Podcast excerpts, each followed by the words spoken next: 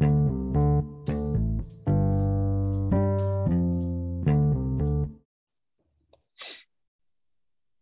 い、ということで、後半は、あの、大川祐介君の、割とやっぱり個人っていうか、もう個人大川祐介についてちょっと僕は聞きたいなというふうに思ってるんで、あの、ありがとうございます。よろしくお願いしはいます。。よろしくお願いします。お願いします。あの、よくポッドキャストとか僕聞かせてもらってるんですけど、はい。あの、そもそもその、なんか YouTube も会社もやって、まあ、ポッドキャストも配信してみたいな、まあ、非常にマルチにやってるんですけど、そうですねあと本。読んでるじゃないですか。あと英会話もやってますよね。そうですね。これ、深く話せたらと本が一番思うんですけど僕気になってて、本は読んでるんですか？本ですか？はい。本は超読んでますね。最近読んだ本って言はい。ってもらえます？なんか紹介し、ポッドキャストで紹介した本とかでもいいんですけど。ああ、そうですね。えっと、今読んでるのは、ちょうど安藤、役員会議を安藤の地でやったときに、良い戦略、悪い戦略っていう本があってお、それ読んでますね。それめちゃめちゃ面白いですね。で、ちょっと前に個人的に読んでたのは、ストーリーとしての競争戦略おとか、まあ、ブランディング関連の本ですね。はいを読んだりしてますね。で、まあ、読書に関するちょっと話を、企業はい、のことと、イーロン・マスクとか本とか、スティーブ・ジョブズあそうですね。失敗しましたよね。そうですね、はいそういう本も読みますし、だから自分の視座を上げたいときは、そういう本読みますね。結構人に結びついた、その、なんていうのかな、人に結びついたことで、僕結構心が動いてるなと思っていて、ジョブズしかり、イーロン・マスクしかり、まあ、孫さんとか柳井さんとか、ああいう起業家やっぱ憧れるので、もちろん見ます。それを見ると、すごい根本的に視座が上がるんですよね。ただ、それは今自分たちが目の前でやってることに生かされるパターンって、そんな多くはないなと思っていて、自分の人生としてのその軸を定める本だから。なので、最近はね、ちょっとその新しいその事業のチャレンジだったりとか、まあ会社のそのフェーズとかを、まあ見つつ適切な本を読んでます。なので、ブランディングだったりとか、まあ良い戦略、悪い戦略みたいな、ちょっと教科書的な本にも最近はちょっとたどり着いたって感じですね。これ、読む時間とか読むタイミングとか、なんかまとめて読むのかとか、どうしてるんですか、ああ、そうですね。ちょっと前はなんか土日とかに、もはうなんかホテルとかにこもって、もう10冊とか一気に読むみたいな、合宿チックなこともやってたんですけど、やっぱりその、読書って、今自分の周り、身の回りにあるどのコンテンツよりも最も素晴らしいものだと思っていて、やっぱあそこまでその自分の脳内、その思考を深く追求できる時間ってなかなかないなと思うんですよね。うんで、まあ、ビル・ゲイツも言っていたんですけど、その30分とかのインプットは、まあ、スマートフォンでやるべきなんですけど、1時間時間が取れるんだったら読書をした方がいいっていう、そのぐらい1時間っていうその時間軸になると、集中力が一気にあの深く入るんですよね。うんなので、僕はこの時間、まあ、いわゆるゾーンみたいな集中力が入った時っていうのが、最もそのクリエイティブにいろんなものが掛け算掛け算されるんですよね。はい。なんならその、まあ、カメラ系のその D2C やろうとか、うんまあ、なんなら、YourSchool のそのシネマティックやろうとか、みたいなものって、大体読書から来てるんですよね。読んでる本が、そのヒントを与えてくれたっていうよりかは、読書をすることによって、深い思考に入って、そこに掛け算されるっていうのがすごく多いので、なんかそのまとめて一気に読むと、その時は集中力しかないじゃないですか。はいだからそれすごくもったいないなと思っていて、まあ、アスリートとかも、すごいルーティンでやってるじゃないですか。自分のその、まあパフォーマンスを上げるためにも。で、経営者もやっぱそれ同じだなと思っていて、ちゃんとルーティンとして、そういうなんか思考を深く保つようなトレーニングはしてますね。なので、最近で言うと、朝1時間。いい感じです。はい。それに近いのだと僕は最近朝8時にジムに行って、ポッドキャストを聞きながら、あのはい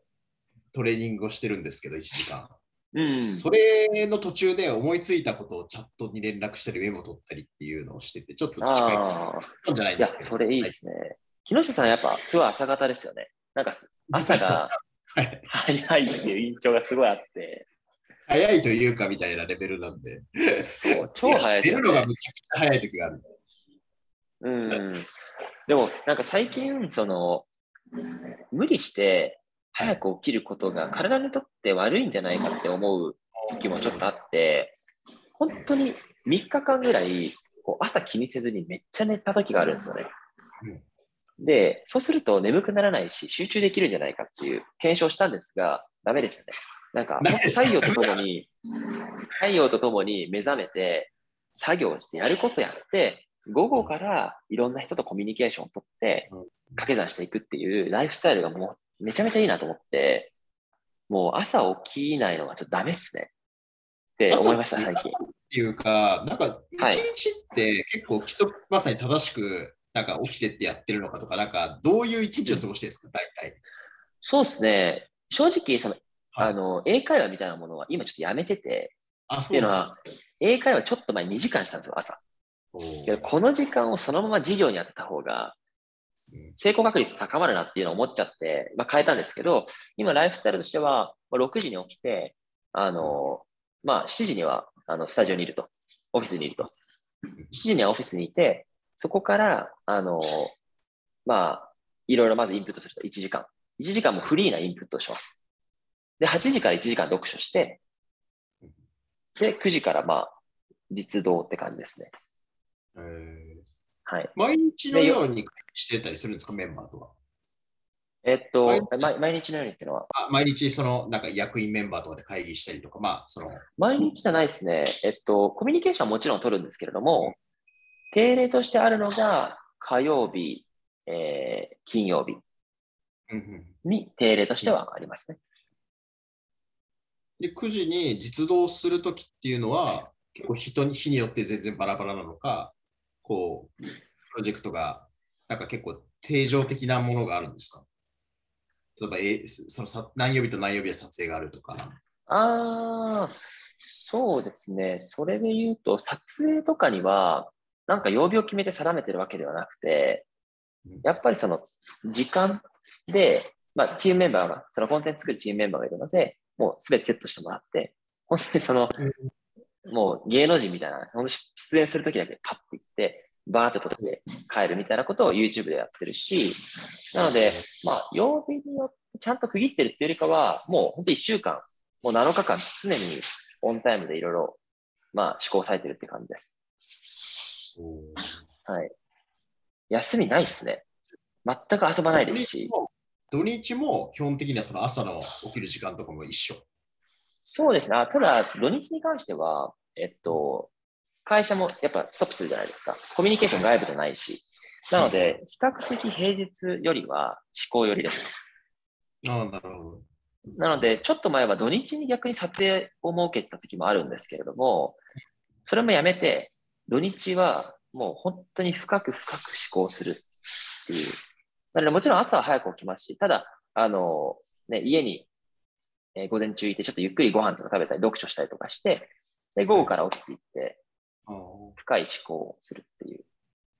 なるほどね。そういうルーティンになってます、今。あでもそれも僕ちょっと、ややちちょっと合わせたわけですけど、やや近いですね。それ土日は僕は基本はアポに、うんあの、仕事してるんですけど、土日は事前のアポは入れないようにしてるんですよ。で、うん。突あ発したと。あの急になんかこう、なんか相談があって、ちょっと土日とか早めにやってあげた方がいいものに関しては、そのうんなるべく前日の夜とかに、じゃあちょっとこの時間だったら土日でもいいんだけどとか、なんかそういう、うん。あんまり事前に入れないようにして、まさにそのなんかフリーな時間を土日はしてたりはしてるって意味ではなるほど。いや、さすがですね。あの、以前あれですもんね、安藤と、ね、あそうね。土日にあの話してましたけど、まあ、そういう時間を大切にしてるっていう感じなんですね。あ、そうそう、突発的に来て、なんか意味がありそうなものに関しては、逆に言うと、うんじゃあ、場合によって2、3時間取ったりとか、できるようにしたとかは、なるほど。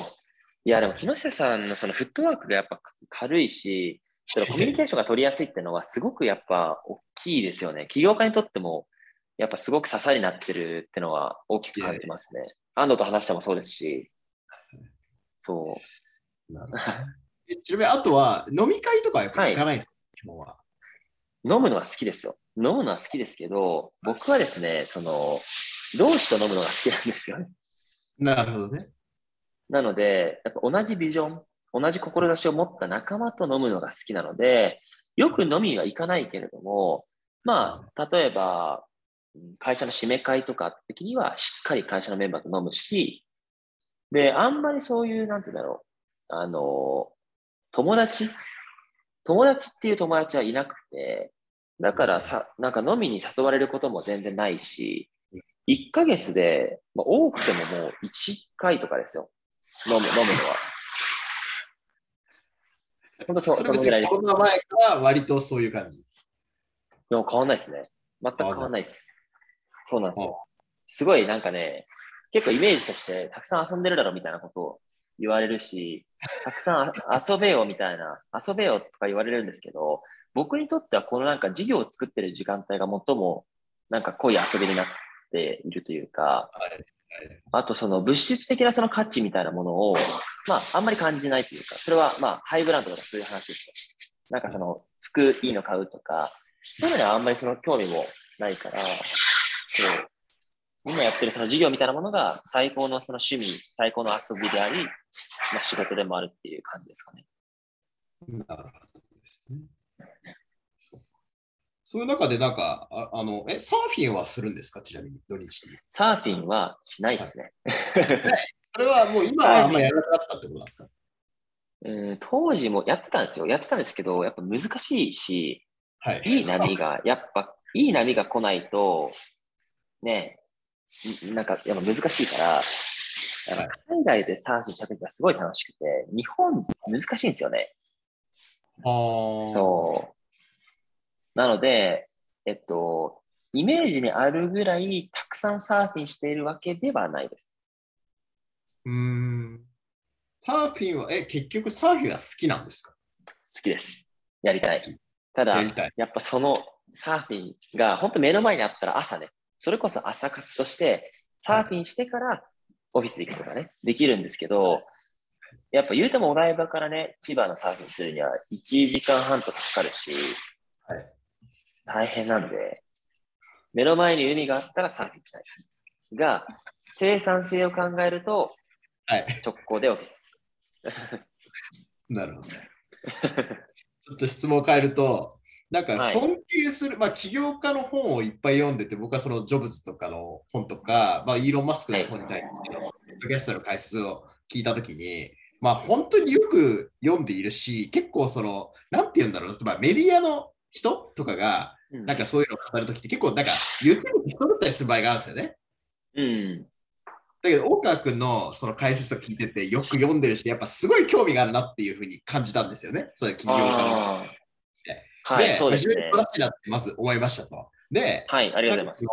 この尊敬するなんか起業家像とか、こういうはい。人がやっぱりこう、まあ起業家としてのこう大きなロールモデルとかがあるなみたいなものがもしあったらとか、まあそれは起業家じゃなくても、そういうそのクリエイティブを支えてるじゃあ人がいいとかそういうことかもしれないんで、なんか別に大。きな意味で、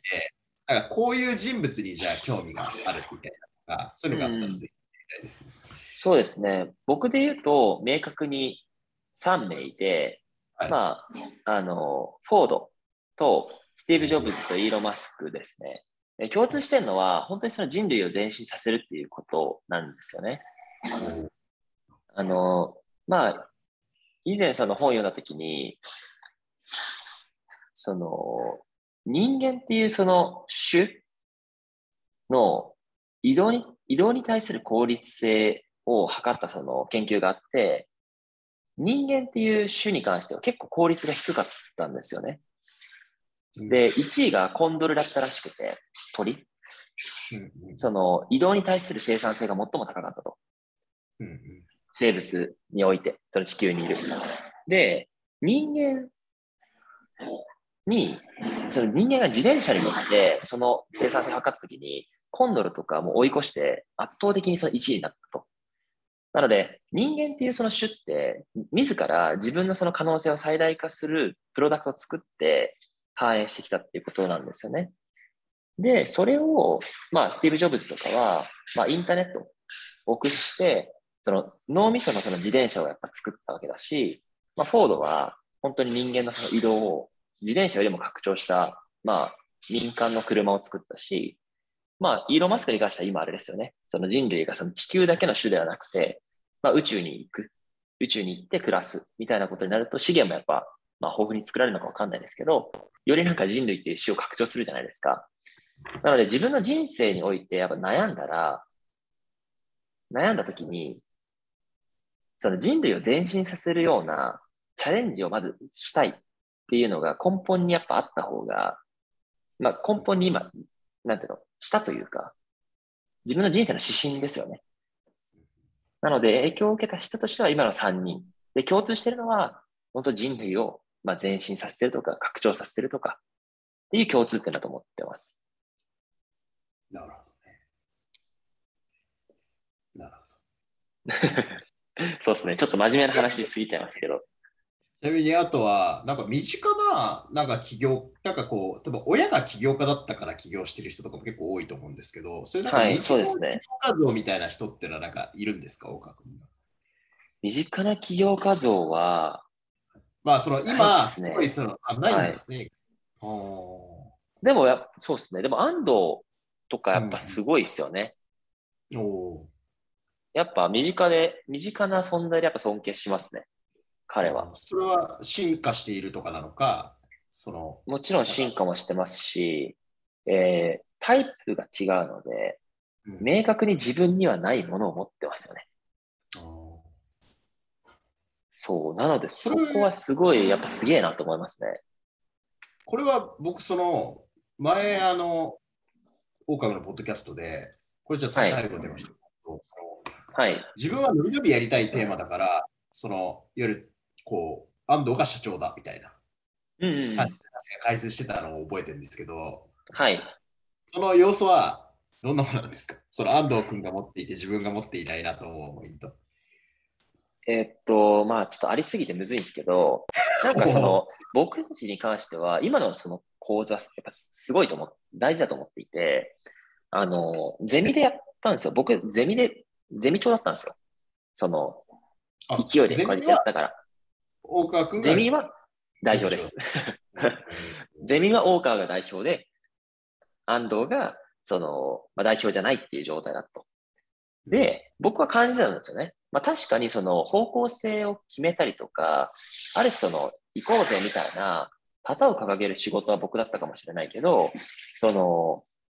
ちゃんとそのチームをまとめてたりとか、道筋をちゃんと言語化して伝えていたのは安藤だし、それをゼミでなんか感じたんですよね。これは僕が代表をやらないよりも、あ僕が代表やらないよりも安藤が代表やった方が会社のためだし、全員のためだし、っていうのを直感的に感じたんですよね。